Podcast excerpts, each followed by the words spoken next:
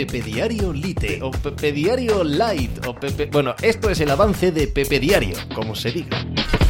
Hola, ¿qué tal? Hoy estamos a miércoles 5 de octubre del año 2022. El problemón en el que se han metido tanto Fútbol Club Barcelona como Atlético de Madrid en la Champions League me lleva a pensar en lo que sobrevaloramos a veces las eh, las sensaciones que nos dejan los equipos, ¿verdad?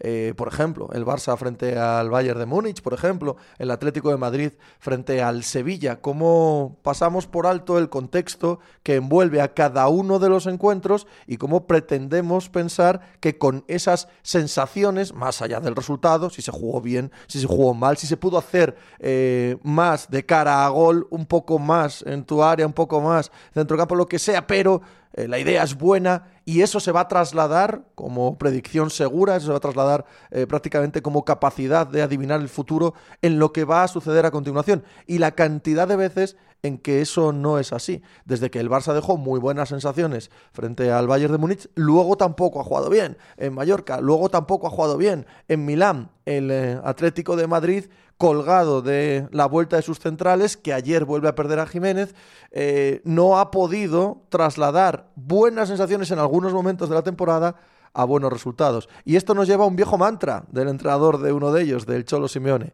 Hay que ir partido a partido. Y no hay más. Y partido a partido tendrán que ir Barça y Atlético de Madrid porque, ya digo, clasificatoriamente se han metido en un severo problema en la Champions League con sus derrotas de ayer. Pues de eso y del resto de la actualidad del deporte, en un sentido general, global, hablamos hoy como cada día en Pepe Diario. ¡Hala! ¿Hice hacer algo por ahí? Estás escuchando Pepe Diario.